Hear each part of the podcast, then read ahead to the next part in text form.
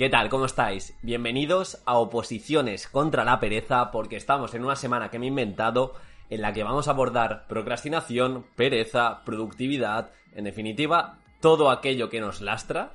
En definitiva, todas esas vocecitas que nos dicen, tienes que hacer esto porque te va a hacer feliz, pero por otro lado, tienes Netflix, tienes el teléfono móvil, tienes cantidad de tonterías para distraerte y ser muy poco productivo. Y de eso mismo, como ayer tocamos la procrastinación, antes de ayer tocamos la pereza, hoy nos vamos a centrar en cómo ser productivo. Un sistema para ser productivo muy sencillo, en cinco pasos, que quiero que lo interiorices, quiero que lo apliques, quizá no las cinco partes, pero sí alguna de ellas, que te lleves de este podcast y digas, Diego, muchas gracias, que por cierto soy Diego, preparador de oposiciones, y un chaval que le mete ilusión a las cosas y creo que hoy en día es de destacar. Vale, déjate de tonterías y empieza.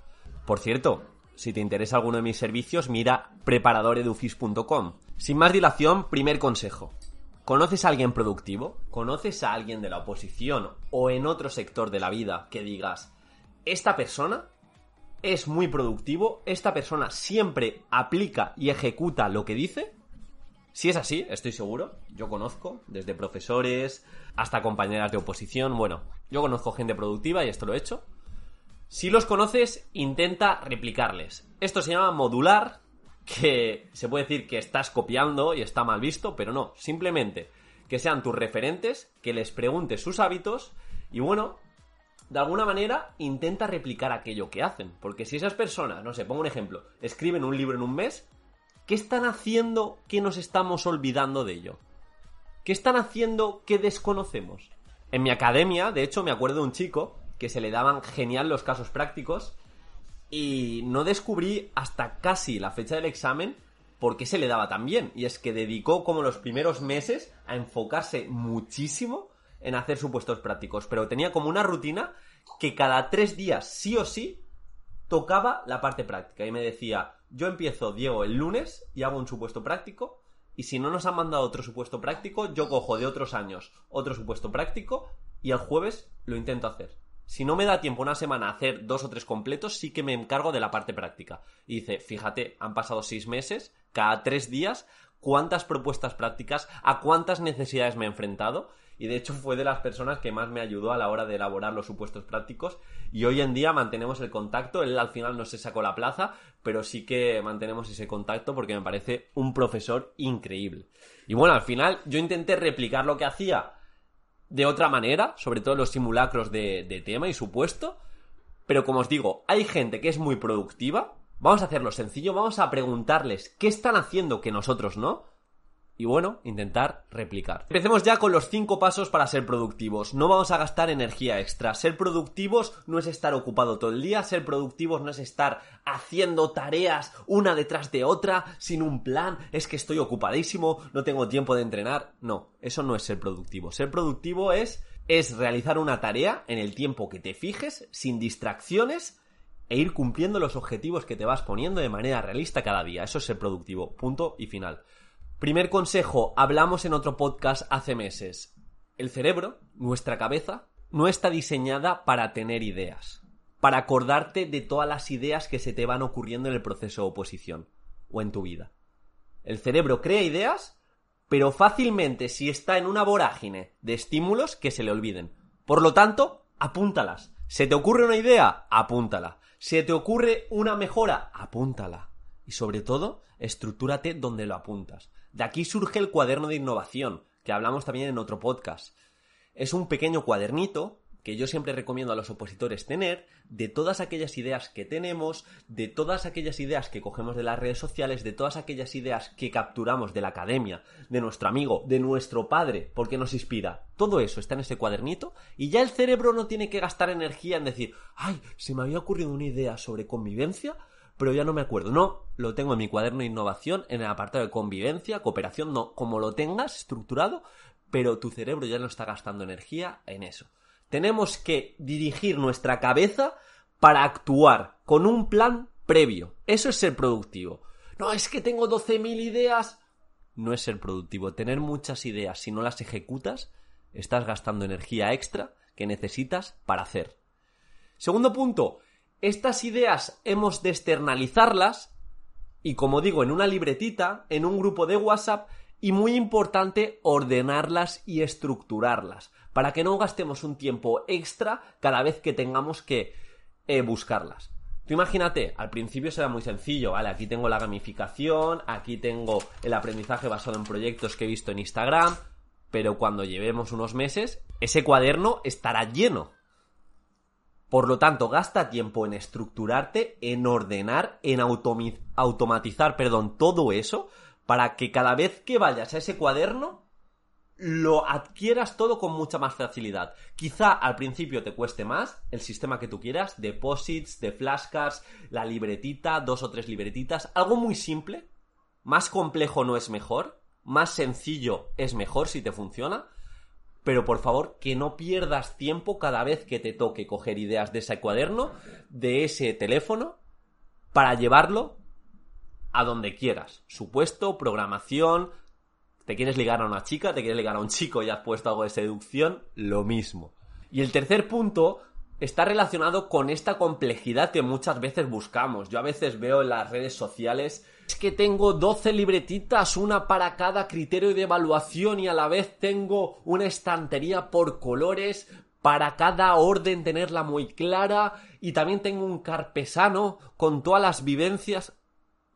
Si te funciona, me parece perfecto. Pero generalmente esa complejidad queda muy bien para los likes de Instagram, pero muchas veces una libretita pequeña, y si sabes resumir y sabes rescatar, es mucho más accesible y práctica que esa complejidad que a veces buscamos. Yo lo tenía muy claro.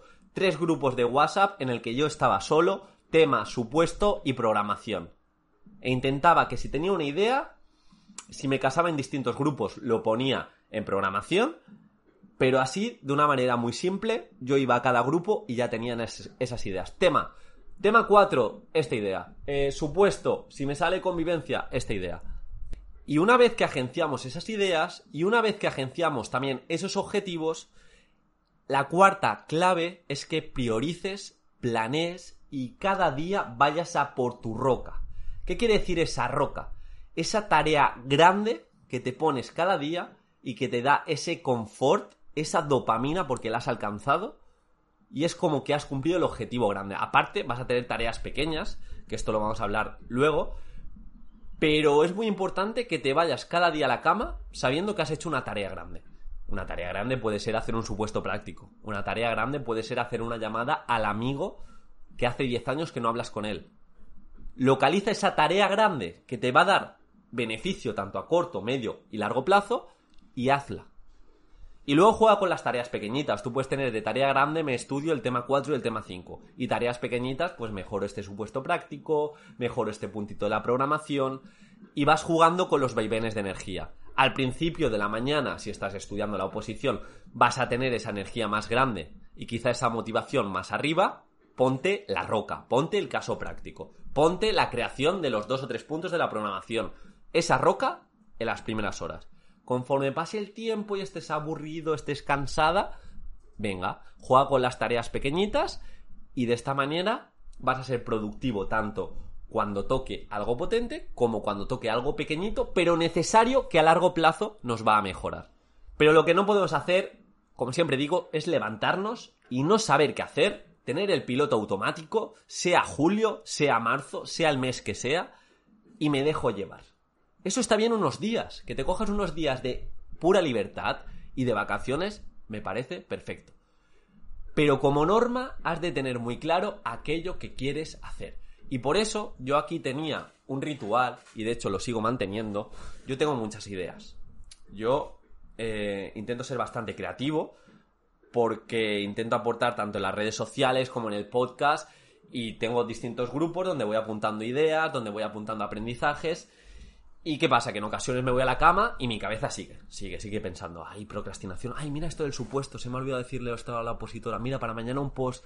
Lo que hago es lo apunto en un papel, en un post-it, por la noche, para irme más tranquilo, y entonces al día siguiente me levanto y estructuro esas ideas o, o estructuro esos quehaceres según la prioridad.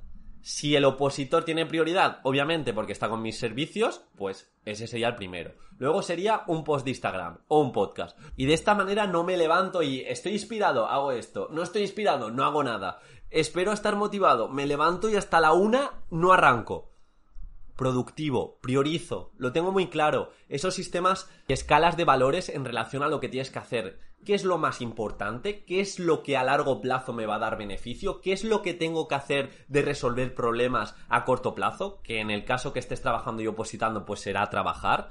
Y has de tener muy claro ese corto, ese medio y ese largo plazo. Y sobre todo, cada día dedicarle un porcentaje de tu tiempo en trabajar el corto plazo, trabajar esas pequeñas cosas que quizá estos primeros meses no te den nada, pero de cara al día del examen te den redito, y de esta forma ser productivo. Recuerda, el cerebro no está hecho para tener ideas. Acuérdate de lo potente, apúntalo y fuera. Externaliza y estructura las ideas para recuperarlas con facilidad. Ordena las ideas con un sistema eficiente, simple, más complejo no es mejor, mira a ver qué te funciona, no lo que te digan en las redes sociales es lo correcto, experimenta e individualiza lo que a ti te va bien. Prioriza, planea y vea por tu roca del día. Esa tarea grande que te va a dar dopamina, te va a hacer sentir muy bien. Y por último, que no lo he dicho, una persona productiva es una persona que ejecuta. Es una persona que es un hacedor nato. Esto lo hemos dicho, porque va a aparecer en procrastinación, va a aparecer en productividad, en pereza, en personas vagas. Todas estas personas que procrastinan, que son vagas, que son perezosas, no son hacedoras. Piensan mucho más que actúan. Así que si has llegado a este minuto del podcast, espero que seas un hacedor y que ejecutes. Que todo esto que estamos hablando esta semana te sirva para no ser perezoso, para saber qué tienes que hacer cada día y levantarte con un propósito. Error 15. Opositar sin propósito. Error máximo de la vida, vivir sin propósito. Oyentes de este podcast, si os ha gustado, dejar vuestro like, vuestro comentario y haremos una quedada próxima en la que nos vamos a meter todos en un ring y a los jefes finales, a los enemigos llamados pereza, desilusión, desidia, vaguería, procrastinación. Les vamos a pegar la paliza del siglo. un saludo y mucha fuerza.